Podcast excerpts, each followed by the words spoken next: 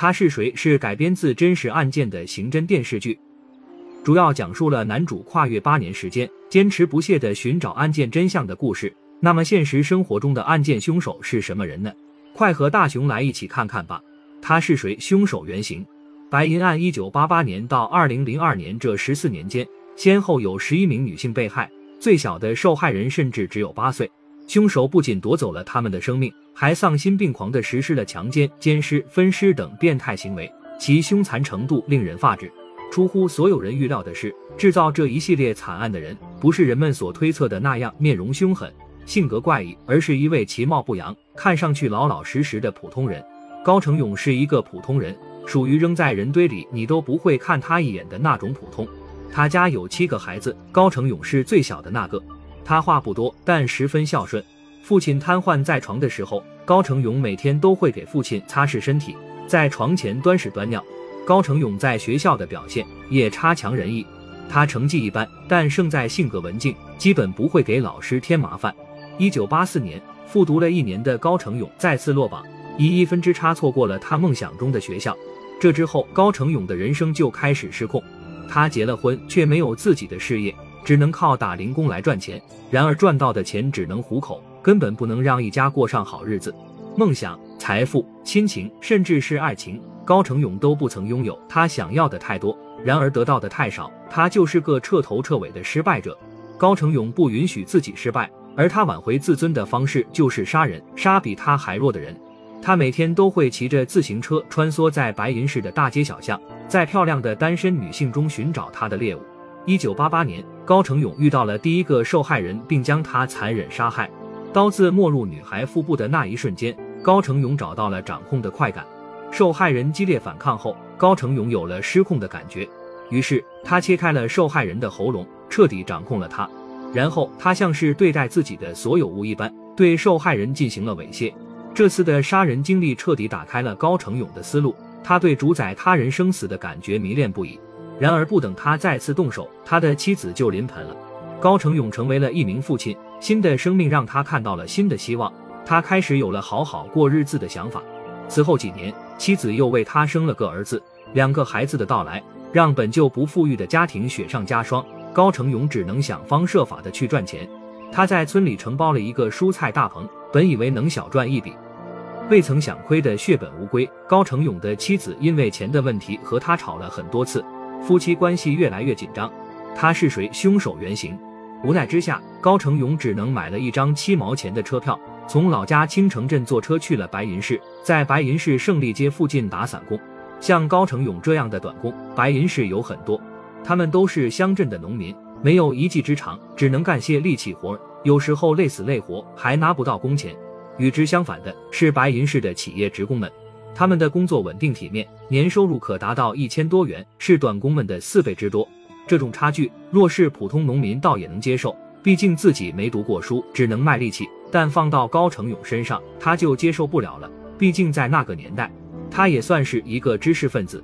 一九九四年七月二十七日，高成勇溜到了白银供电局职工宿舍，他没有去人多的一楼、二楼，而是径直上了四楼。四楼有间宿舍没关门，高成勇走了进去。躺在床上的石某被惊醒，只来得及喊了一句“有贼”，便被高成勇捂住嘴巴。高成勇掐着石某的脖子，将他殴打一顿后，用刀切开了他的脖子，然后扬长而去。一九九七年三月二十六日，高成勇再次出手，他闯入包头一名李姓女子家中，用绳子将她勒死，并对尸体进行了奸污。警方赶到现场后，从受害人体内的精液里提取了 DNA。并采集到了三枚指纹，开始在包头市大规模的排查。高成勇杀完人后，就从包头回到了白银，也就逃过了包头警方的排查。这之后，高成勇的变态控制欲与日俱增，已经到了不杀个人心里就不舒服的地步。一九九八年一月十三日，胜利街一名二十九岁的女子被高成勇一刀割喉，尸体也遭到了侵犯。离开前，高成勇还割下了他耳朵和头顶的几块皮肉。一九九八年一月十九日。高成勇伪装成受害者丈夫的朋友，骗受害者开了门，然后拿着刀子将其捅刺致死。这一次，高成勇依旧带走了纪念品：受害者手上的婚戒和背部的一块肉。一九九八年七月三十日，高成勇又看上了一位八岁的小女孩，趁着小女孩的家长不在，他故技重施，冒充女孩妈妈的同事进入屋内后，用皮带将小女孩勒死，并在小女孩的尸体上发泄了一通兽欲。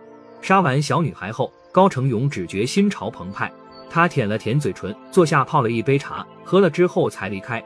这次作案后，高成勇忍了四个月没有动手。他细细咀嚼着自己以前的杀人过程，越想越激动，越想越按捺不住。一九九八年十一月三十日，高成勇又盯上了新的目标——白银公司的一名女职工崔某。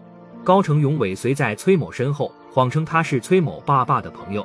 崔某热情招待了他，看他一直抖腿，以为他冷，还给他泡了杯热茶。女孩的善良并没有阻止恶魔的行动。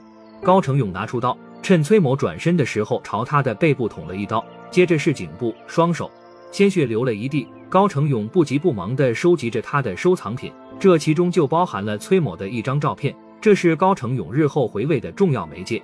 二零零零年，高成勇正式复出，短短三年时间，他就杀害了三名女性，这些女性无一例外都受到了侮辱和猥亵，其中一名受害者的双手还被高成勇砍掉带走，十分变态凶残。细思极恐的是。最后一名受害者的死亡方式和第一个受害人的一模一样，这也就意味着高成勇十四年的杀人生涯在此时形成了一个完美的闭环。高成勇从这之后就没杀过人了。据他自己所说，他年纪大了，体力跟不上了。这固然是原因之一，但最大的因素和他的儿子有关。二零零六年，高成勇的大儿子考上了一所航空类学校，圆了高成勇未完成的梦。不久后，他的二儿子也考上了重点大学。家里出了两个大学生，村里的人都夸高成勇教子有方。二零一六年，中国公安部刑事侦查局组织开展了疑难命案积案攻坚行动，白银案也开始了新一轮侦查，侦查重点就是指纹和 DNA。巧的是，就在此时，公安抓获了一个行贿的高姓男子，采集了男子的 DNA 后，警方对其进行了 Y-DNA 检验分析，发现这名高姓男子和白银案凶手有着相同的 Y 染色体遗传。警方顺藤摸瓜，挨个采集了高氏家族族人的指纹和 DNA。在查到高成勇时，他显得十分惊慌。高成勇知道他逃不了了。二零一六年八月二十六日，高成勇被抓获。当天晚上，高成勇企图自杀，却没有成功。二零一七年七月十八日，高成勇在白银中级人民法院接受审判。八个多月后，一审宣判结果公布，高成勇被判处死刑。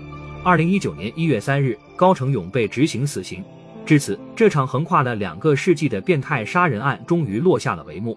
白银案告破后，社会各界一片叫好，但却有人说迟来的正义不算正义。真是这样吗？其实不然。对于普通百姓而言，正义虽然迟到了，但终究会到来，这本身就是一种鼓舞人心的力量。